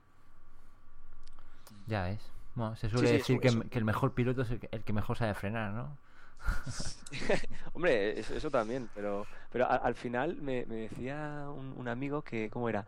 Que el, que el mejor piloto es el que, ¿cómo era? El, el- no, no es el más rápido, es el que, El frena que- menos veces o algo de eso. o el que, no, o- o el- o el- o- o el que termina la carrera o el que, o el que llega antes. O sea, o sea, en el sentido de que el que gana una carrera eh, es el mejor, pero no, a lo mejor no es el más rápido. ¿Por qué? Porque quizás uno que es muy rápido es muy tiene muchos fallos y a lo mejor en la vuelta 5 se, la, se ha matado. Y en cambio tú no eres tan rápido como él, pero eres constante y demás y ganas la carrera. A mí eso me ha pasado alguna vez. O sea, entonces, La. Nada, y Racing, la verdad que por lo que estamos hablando, y Racing lo ha centrado todo en el multijugador. Quizá ha Sí. des- ha desestimado un poquito los gráficos y tal, pero estoy convencido de que mucha gente que juega al e-Racing sabe que, que hay juegos mejores en gráficos y Sí, tal, sí, pero sí. claro, es que el multijugador realmente al final te cansa de estar jugando contra la máquina. Al final Claro. quieres pues, jugar con personas, ¿eh? como, como pasa en todos los demás juegos que hay. Te gusta jugar Claro. con personas. ¿eh? Y si tienes que perder gráficos, pues bueno, pues los pierdes, y por lo- pero por lo menos juegas limpio, echas un rato bueno y la verdad es que hay competitividad. Eh, Echas un rato al juego, ¿no? Y hay competitividad y tal. Sin embargo, los otros son más, eh, quieren ser simuladores, pero realmente son arcades, el multijugador es muy caótico, eh, son todos gráficos, pero claro, luego a la hora de competir, pues ves tú que no, no, no le sacas el gusto, porque a Claro. la más mínima te echan de la, de la carrera. Estás todo el rato el primero o el segundo o el tercero, te pegan un golpe, además es que están esperando eso, a la última vuelta Sí. para, echarte, para echarte a la calle y ya está. Y yo he jugado y, y pasa eso. Pero bueno, la verdad es que sobre gustos, pero Cali, la verdad es que el e Racing tiene, está muy bien en ese sentido de multijugador, la verdad es que está muy bien. Sí, bueno, yo, yo quería puntualizar por último, eh, referente a, a los gráficos de iRacing, ¿vale? Yo, eh, una cosa que ha hecho iRacing muy bien es que va súper fluido. Es verdad que a, que a nivel de detalles, pues no es como una Seto Corsa, como un Project Cars, pero a nivel de fluidez, eh, no he visto ninguno que con 30, 40 coches en pista te vaya tan fluido. ¿Qué pasa? Que ellos también han sido inteligentes y han querido hacer un simulador que gráficamente no pida un PC de altísima gama. Entonces, se abren, abren el mercado para, claro. claro, para muchos usuarios que con un portátil o con un ordenador normal pueden, bajando por supuesto el nivel gráfico, pero pueden hacer sus carreras muy decentemente, cosa que con Assetto Corsa, con Project Cars o simuladores así más potentes gráficamente, pues te toca gastarte mucho dinero y, y ahí ya puedes perder más, más gente. Vale, pues ya finalmente eh, creo que habéis hablado de Project Cars, que todavía no ha salido, que sale ahora en marzo. Eh, ¿hay algún juego más que esperéis con, con ganas? Mm, Pues a ver, a nivel de simulación de conducción, que es lo que, lo que yo lo que yo toco, pues eh, aparte de Project Cars, que es verdad que, oye, tengo ganas, ¿no? De, de que salga a ver, a ver si me sorprende gratamente. Eh, hay uno que, pero lo, lo que no sé cómo está el desarrollo, que era uno, uno de Cars, visualmente eh, parecía una pasada, como si fuera Project Cars, pero de, de Cars solamente. Vale, ¿y tú, Kael, estás esperando algún otro juego? Algún juego así en particular, en particular todavía no, pero lo que sí me interesaría es que el Assetto Corsa que fuera mejorando con las últimas actualizaciones que le están poniendo y, y sobre todo me gustaría ver cómo finalizan el tema del Project Cars, porque la verdad es que gráficamente apunta, apunta muy alto. Ah, Según se, según se comenta, el tema de, de la- de los reglajes y lo que es la, la física parece que también está bastante bien. Lo único que al final, pues como siempre, nos estamos encontrando con que necesitas un ordenador muy potente para moverlo con cierta cantidad de frames. Y bueno, y, y todos sabemos el DK2 y los siguientes que vayan surgiendo que necesitan un refresco muy alto. Se está hablando ya de más de 100 hercios. Bueno, más de 100 frames por segundo para que más o menos... eh, eh, Bueno, son sienta 90, cierta mejora. ¿no? Lo, lo que, O 90, sí, lo del sí, Crescent Bay. Estaremos Sí, preparados para lo que pueda venir con, con- Y claro, y claro, a, a ver qué, qué ordenador se necesita para mover ese video- el videojuego y tal, pero al final nos estamos viendo que las mejores soluciones son tipo iRacing, unos gráficos que están bastante bien, un multiplayer de lo mejor, y por lo menos, y lo, lo- si no hace falta gastarse dos o tres mil euros en un ordenador, Pero, porque pero en este caso el iRacing, claro, yo sé que Carlos Casas ahora mismo juega Mm. con monitores Mm. y tú, Kael, bueno, no juegas a iRacing, por lo que he escuchado, ¿no? no, no, al iRacing no. Pero tú sí que juegas con el DK2 o... o Sí, no? con el DK2 y al Assetto Corsa, sobre todo al Assetto Corsa y, y al Life for Speed, sí. Por eso te comento de que eh, son juegos que, que están viniendo, que son fuertes, son buenos gráficos y tal, pero claro, siempre al final nos estamos encontrando que necesitamos necesitar un, ordenador muy potente como, como estamos viendo. No, pero quiero decir que si te metes dentro del juego y tal, pues cuanto más mejor esté gráficamente, pues más ayudará, ¿no? sí, sí, vale, sí, para el monitor, pues quizá pero al final vemos la, balanza, la balanza esa que estamos viendo también. El, y, bueno, y hablando así de todo un poco, por poner así un, un pequeño énfasis, eh, todo lo que se está tardando en dar fechas definitivas del Oculus, cuando sale, cuando no mm. sale, tal, se están viendo un poquito. A ver, este año yo creo que, estamos ya, ¿eh? Quieren, dar, quieren dar la fecha, quieren dar la fecha, pero tampoco quieren adelantarse mucho a los componentes de hoy en día. Ellos también, eso son no dejan de ser una empresa, quieren ganar dinero y quieras que no, pues tienen que ver cuándo es el momento oportuno para sacarlo y que, cuál es el nivel medio de ordenador que hay. Si al final solo el próximo GDC va a ser interesante en eso, por, por Valve por, y por Nvidia y tal, que van a anunciar cosillas interesantes. Así que a, ver lo que, lo suelta. bueno, bueno, pues yo creo que vamos a ir cerrando este, este gran programa de, simulación. Nos ha encantado hablar con, vosotros dos, dos, expertos en, la materia. Y yo creo que no, no, no, va a quedar aquí, ¿no? Haremos alguno, algún otro programa cuando sigáis con vuestras investigaciones cosas nuevas. cuando, probemos, cuando, probemos, el simulador, ya, ya diremos la impresión. Sí, sí, simulador y la paella. Correcto, la paella sobre todo. Traerse, traerse la carne, por no, yo, yo, llevo la cerveza, yo llevo la cerveza. y también estás invitados, ¿eh? Aquí a, a, mi coqui de, aquí en Valencia. Por supuesto, también, también, yo... también. Segunda paella. La paella es mejor que una. Muy bien, pues muchas gracias, Carlos, por, por venir ha este sido, ha sido un placer para mí participar con vosotros y nada, me tenéis para cualquier colaboración futura. Correcto, encantado. Y, y muchas gracias, Kael, también por, participar. Eh, encantado porque me, habéis, eh, invitado a hablar un ratito con vosotros de todos estos temas y nada, y, también quiero hacer un poquito, hay un énfasis de también la gente hay que, sigue el hilo que tengo ahí del simulador, donde hay varios, JJ, el, JJ del Álamo, Petardo, tal, hay varios ahí que, que también me ayudan ahí con el tema y la verdad es que son también unas fieras, les gusta mucho el tema y también, que no estoy yo solo, también me ayudan y tal, y la verdad es que son buena gente aquí, bastante buena gente aquí en el foro. Y nada, con eso ya me despido. Bueno, pues yo por mi parte igual agradeceros como siempre que, nos escuchéis y nada, nos vemos en el próximo episodio. Hasta otra, Robianos, pasarlo bien.